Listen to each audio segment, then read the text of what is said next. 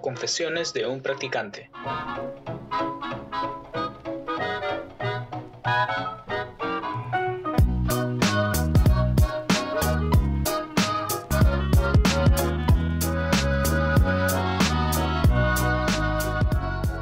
Hola a todas y todos los practicantes y futuros practicantes que nos están escuchando el día de hoy. Mi nombre es Juan Di.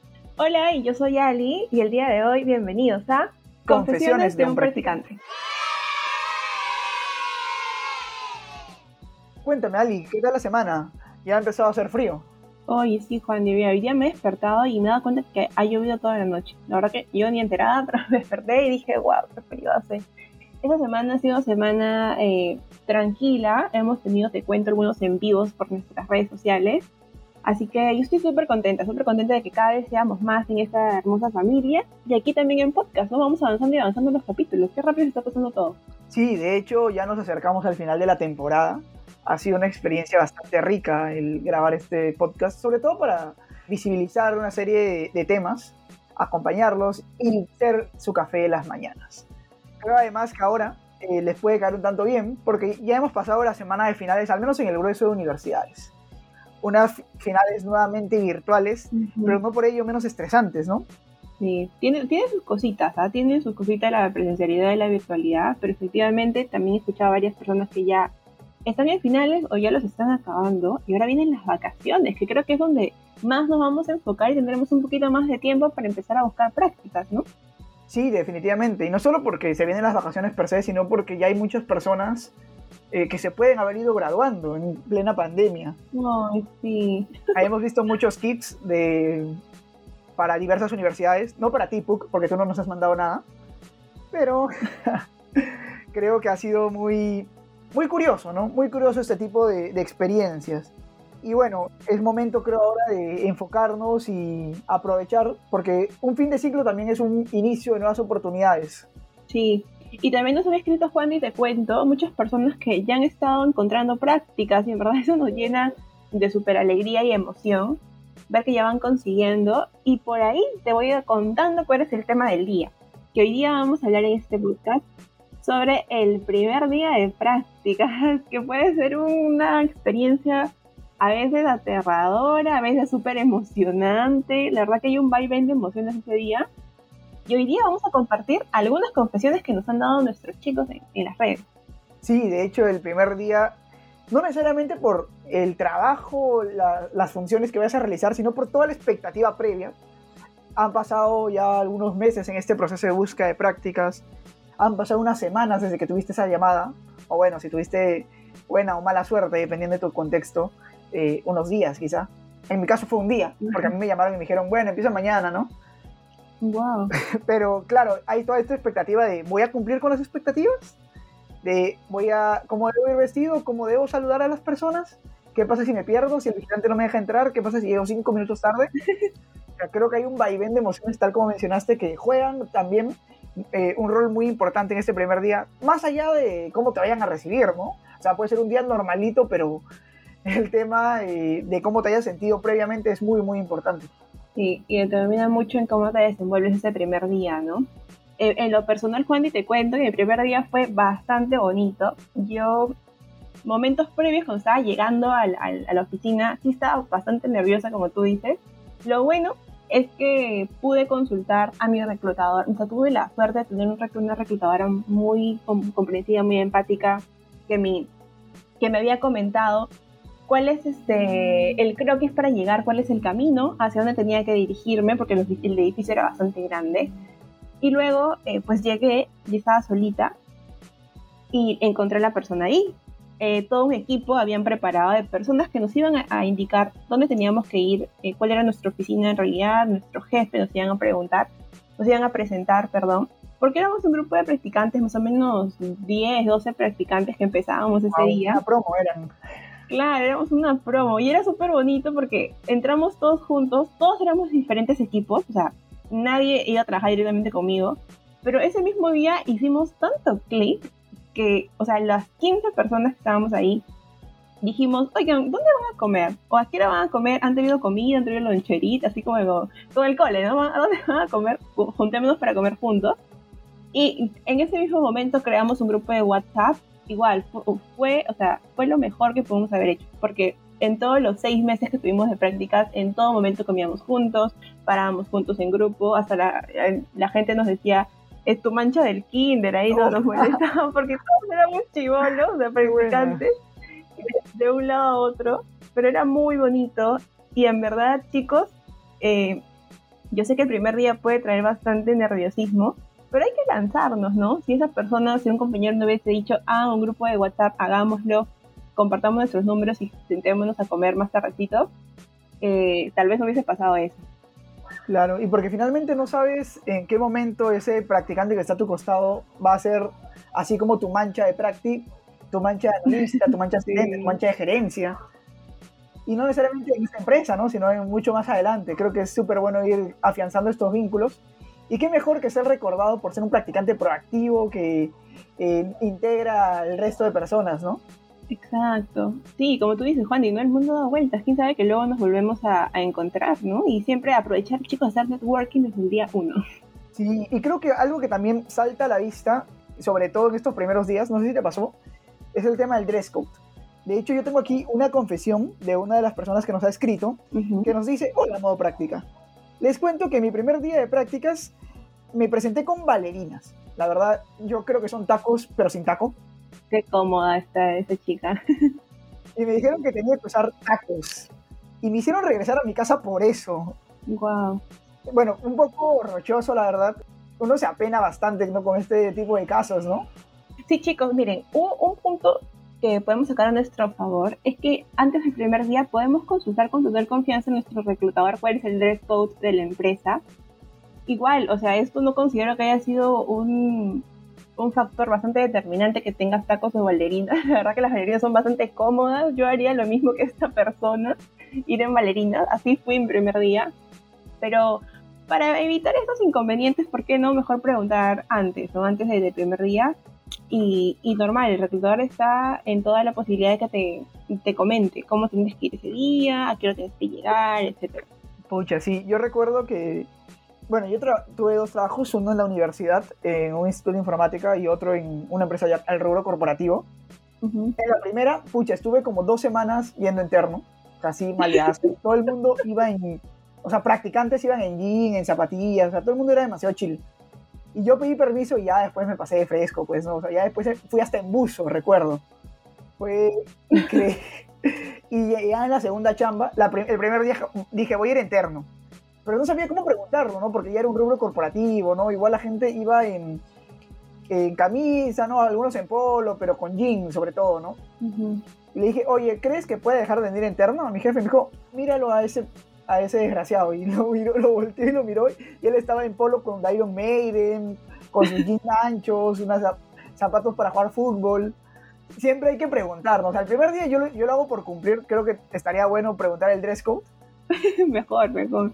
Porque creo que los hombres es un poco más eh, agresivo el cambio entre, pucha, ir con un jean, un pantalón y una camisita, un tanto suelta, a ir interno. Sí. Es, es agresivísimo ese Te van a preguntar luego, ¿dónde es la boda, Juan? y,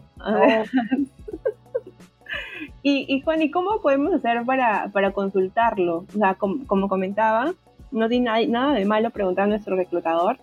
¿O cómo lo, cómo lo ves mejor? ¿Poder llamarlo? ¿Poder enviarle el correo? ¿En qué etapa del proceso tal vez? Yo creo que, bueno, una vez que te dio la noticia por teléfono, eh, puedes aprovechar ese momento para conversar un poco, ¿no? Para limpiar todas las inquietudes, ¿no? Hey, bueno, eh, ¿a qué hora me aproximo? ¿Está bien? Eh, ¿Con qué tipo de dress code debería aproximarme? Eventualmente, ¿a quién debo buscar en ese primer día, no? Porque también está el hecho de que, pucha, hay muchos edificios corporativos que son 12, 15 pisos. En cada piso hay una empresa distinta. Eh, y tú te aproximas y el portero te detiene, ¿no? Te ve todo chivolo y dice como, oye, ¿este a dónde viene? Entonces creo que es importante, no, no tienes que tener miedo, finalmente ya te aceptaron, ya no hay vuelta atrás, no, no te van a decir como, oye, no, ¿sabes qué? No sabes cómo venir vestido, chao, ya no te queremos. no, imposible, imposible. Eso no pasa. Y pucha, y si no estás en la OFI, eh, pregúntale a tu jefa nomás, o sea, creo que hay que ser bien frescos, no, no bien frescos, o sea, hay que siempre mantener el respeto de por lado, eh, pero siempre ir con un mood de, eh, de hacer el ambiente de trabajo como bastante más horizontal, ¿no? En el grueso de, empresas creo que ahora está intentando irse por ese lado. porque cada vez hay más millennials intentando ser jefes, eh, o bueno, siendo jefes en realidad. Y los millennials son bastante más eh, liberales eh, o más horizontales en ese sentido, ¿no?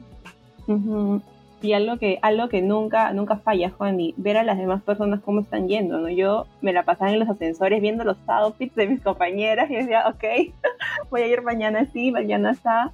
Y, y nada, chicos, como dice Juan, lo importante aquí es preguntar. Y Juan, y tengo otra confesión también de otra, otra experiencia en el primer día de, de prácticas que nos comentan. Mira, tuve mi primer día, empecé a trabajar algunos reportes como me habían enseñado en la universidad y cuando vino mi supervisor me dijo que estaba mal y que no tenía un buen formato. Oh my god, o sea, todo lo que aprendí en la universidad estaba mal. Bueno, eso creo que tiene que ver, eh, se puede abordar desde varias aristas. Primero que, oye, qué mal que en el primer día no te den a ti el formato sobre el cual guiarte para hacer un reporte. O sea, creo que finalmente un practicante está ahí para aprender. Y no te sientas culpable por eso. Eh, pero por otro lado, la universidad eh, te enseña muchas cosas de forma teórica y también acorde a cómo lo puedan hacer más didáctico.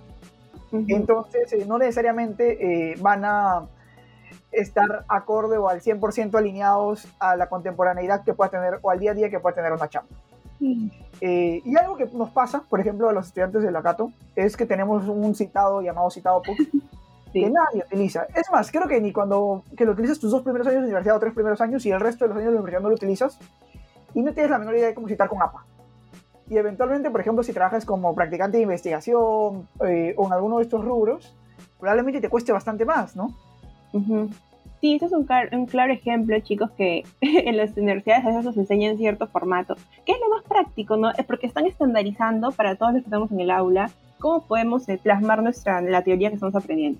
Pero finalmente en las empresas tienen sus propios formatos de políticas, ¿no? De procedimientos, hasta luego ya yo aprendí lo del ISO, que necesito tener cierta, cierta forma para poder pasar una, una, auditoría y obtener certificaciones. Y eso en verdad lo vamos ganando en la, en la cancha. O sea, nadie nace sabiendo, nadie en la, en la universidad te va a decir, ok, esto, todos esos son los formatos porque va a ser imposible, es demasiada información.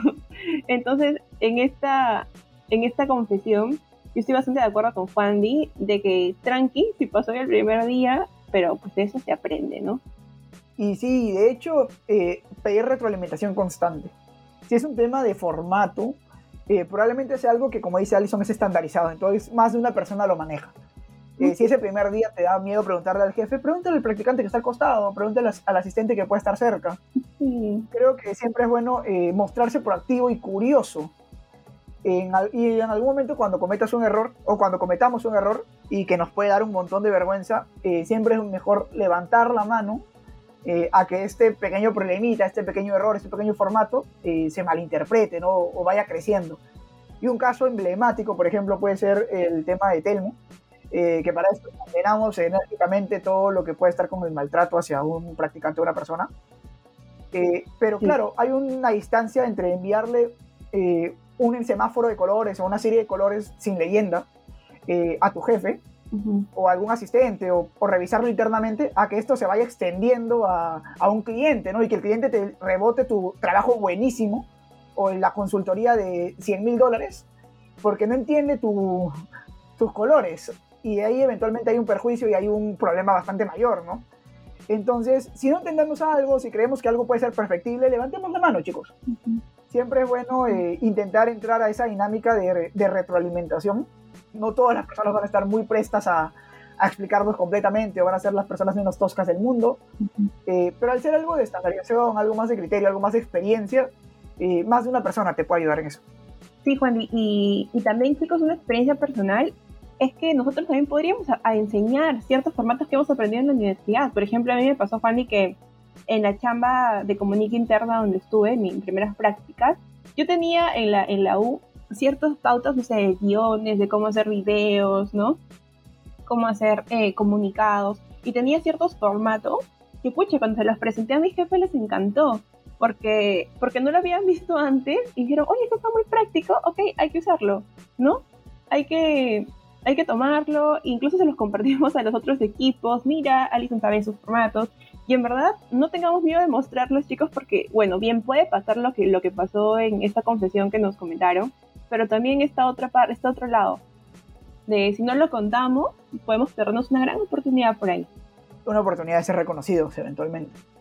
Y bueno, Ali, ya para avanzar con, el, con la última confesión, que en realidad son dos. Ya. Eh, y hablan un poco más de un- algo jocoso, ¿no? algo que puede pasarnos por confiados. Me cuenta, en mi primer día estaba bastante confiado y conversaba con mi jefe normal, casi al final del día. Mi jefe me llamó y me repitió su nombre porque lo había estado diciendo mal todo el tiempo. ¡Qué mal! Y aquí tengo otra. Diego nos cuenta, chicos en modo práctica, les tengo algo que decir. A mí me da mucha vergüenza ir a un baño ajeno y eventualmente en mi primer día de práctica no sé o no pregunto la ubicación del baño hasta que tenga muchas ganas, porque no sé cómo preguntar. Wow. Y me aguanto hasta el final. ¿Qué podría hacer para liberar este nerviosismo? No puede ser. Juan, y es que da mucho miedo preguntar, ¿no? Desde preguntarle al jefe, oye, ¿cuál era tu nombre? Guas, ¿no? A preguntarle dónde queda el baño. Pucha, sí. Y creo que el jefe fácil estuvo esperando ahí eh, a ver qué. A ver si en algún momento se acuerda mi nombre. Chicos, pero bueno, es que ahora por la virtualidad no se Bueno, también se puede. Chicos, el photocheck, pues. O sea, el photocheck está ahí en la... en tu cara, en tus Ahora la virtualidad es narices. más fácil, ah, por el correo, Teams, ¿no? También, exacto, la virtualidad ya, o sea, no nos puede pasar eso. o por último, ni bien ya sepan que van a ingresar, porque en, en la, en la entrevista, pues, ¿no? Al final suele ser con tu, con quien va a ser tu jefe. Estoquean el link. Chicos, apun- apunten el nombre y agréguenlo en LinkedIn. Exacto, pónganlo en favoritos ahí en su, en su computadora. Ok, eres el LinkedIn de mi jefe. Para saber eh, cuál es su nombre y que no pase esto, ¿no? Sí, y no, Diego, con respecto a tu, a tu mensaje, pregunta dónde está el baño, por favor. Por favor, chicos. Al- o al menos lo que yo hacía era eh, llegar unos minutos temprano y pasearme un rato por, por el piso donde iba a estar. Claro, para poder ir, este, ir, ir conociendo, ir, ok, dónde está el baño, dónde está el comedor, ¿no? Porque a veces sí da un poquito de falta. Igual al inicio, o suele pasar que al in- en la entrada de la oficina a- o del piso hay una persona en recepción. Ujú. Entonces, eh, si llegas temprano, puedes preguntarle a esta persona, ¿no? Y aprovechar para conversar un poco, decirle qué tal, cómo vas, eventualmente preguntarle por otras facilidades que pueda tener, ¿no? Como alguna maquinita de comida, o algún almuerzo, algún evento que pueda organizar la chamba. Y chicos, algo que también resalto de esa confesión eh, es que, o sea, nos comenta, el primer día estaba bastante confiado y conversaba con mi jefe normal. Wow, esto realmente es algo que nos puede costar y si esta persona lo hizo, creo que es lo que es lo ideal, ¿no, Juandy? Vayan tranquilos, eh, resaltamos bastante que esta persona estuvo bastante relax, ¿no? Con actitud siempre positiva, ok, la voy a romper en mis prácticas. Y aunque se confundido de nombre, que bueno, es un buen plot twist al, al final del día, que no que se entere que no era el nombre del jefe, pero en verdad Está bueno para anécdota, ¿no? O sea, después cuando te tomes una cerveza con el jefe, lo van a poder decir, ¿no? lo vas a poder contar.